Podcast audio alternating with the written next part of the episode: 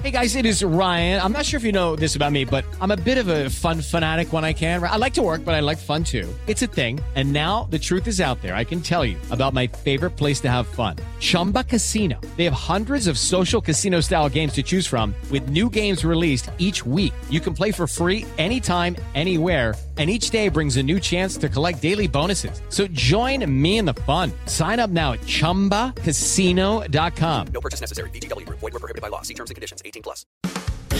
Recibe todo el panorama informativo en podcast 88.9 Noticias. Información que sirve. Tráfico y clima cada 15 minutos. Exceso de mortalidad asociada a COVID-19. Dice este reporte que da a conocer, insisto, es el gobierno federal, ¿eh? y, y, reitero el punto porque todos los días nos dan a conocer eh, las cifras, los números, todos los días en la estadística nos hablan de cuántas personas han eh, fallecido por COVID-19 en la República Mexicana. En el eh, más reciente, por ejemplo, el de ayer, 201 mil 623 personas muertas en la República Mexicana por COVID-19.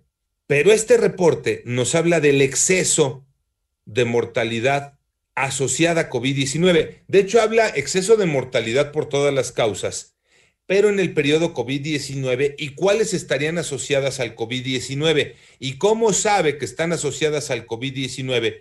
Lo revela en la metodología del trabajo realizado en el punto 5 dice el gobierno federal, eh, se utilizó la variable de la causa de muerte registrada en el acta de defunción. Y esta variable es de texto libre y se capturan las causas de la defunción sin mayor detalle ni orden.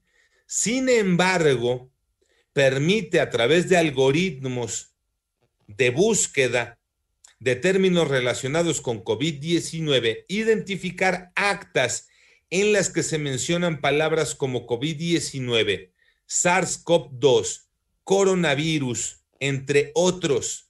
Ese algoritmo de búsqueda se ha validado con la base de datos del Sistema Epidemiológico y Estadístico de las Defunciones y con el informe de las defunciones por causas publicado por el INEGI en agosto del 2020.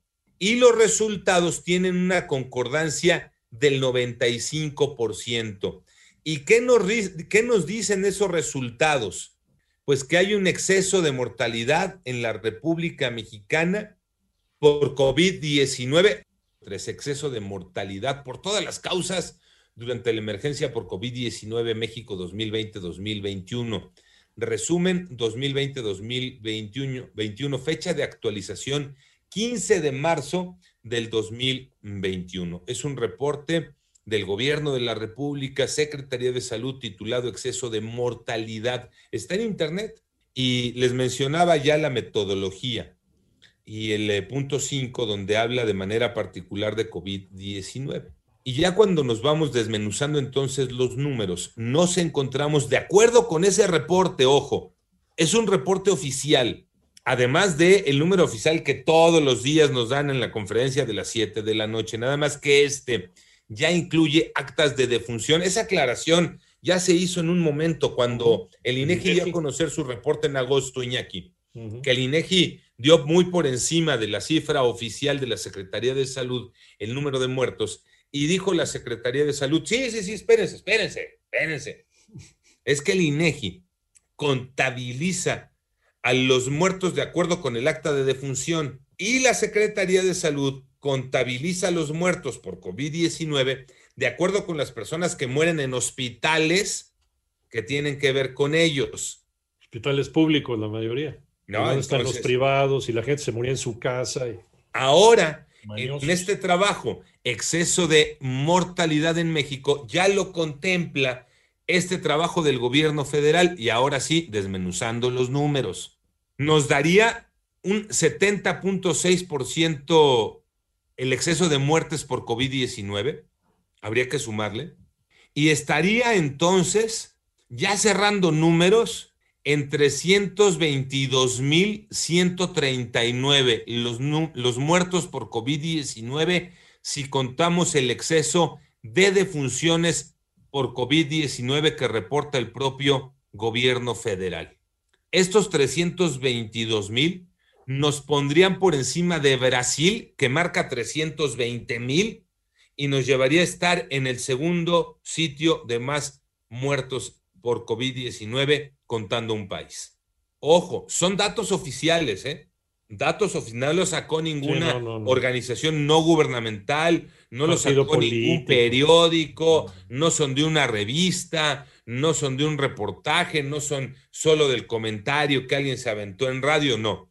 Son, sí, todo eso publicado en revistas, en periódicos, en comentarios como el que estamos haciendo esta mañana aquí, pero basado en datos oficiales de ese documento, exceso de mortalidad en México y ahí viene desmenuzadas de funciones esperadas, de funciones observadas. Se esperaban 846.499 y ocurrieron 1.263.501. El exceso de defunciones acumuladas por todas las causas, 417.000. Y asociadas con COVID-19, de esas 417.000, 294.287 en un periodo que se quedaba hasta... Um, en un periodo que se quedaba hasta eh, los primeros días del año y luego ya sumando lo que ha ocurrido en estos primeros meses, nos da el siguiente corte que nos lleva a lo que ya les compartía de los 322.139.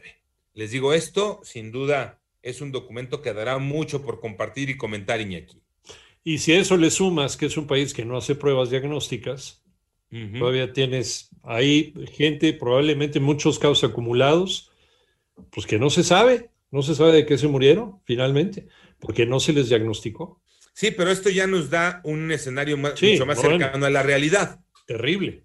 Mucho más cercano a la realidad. Catastrófico.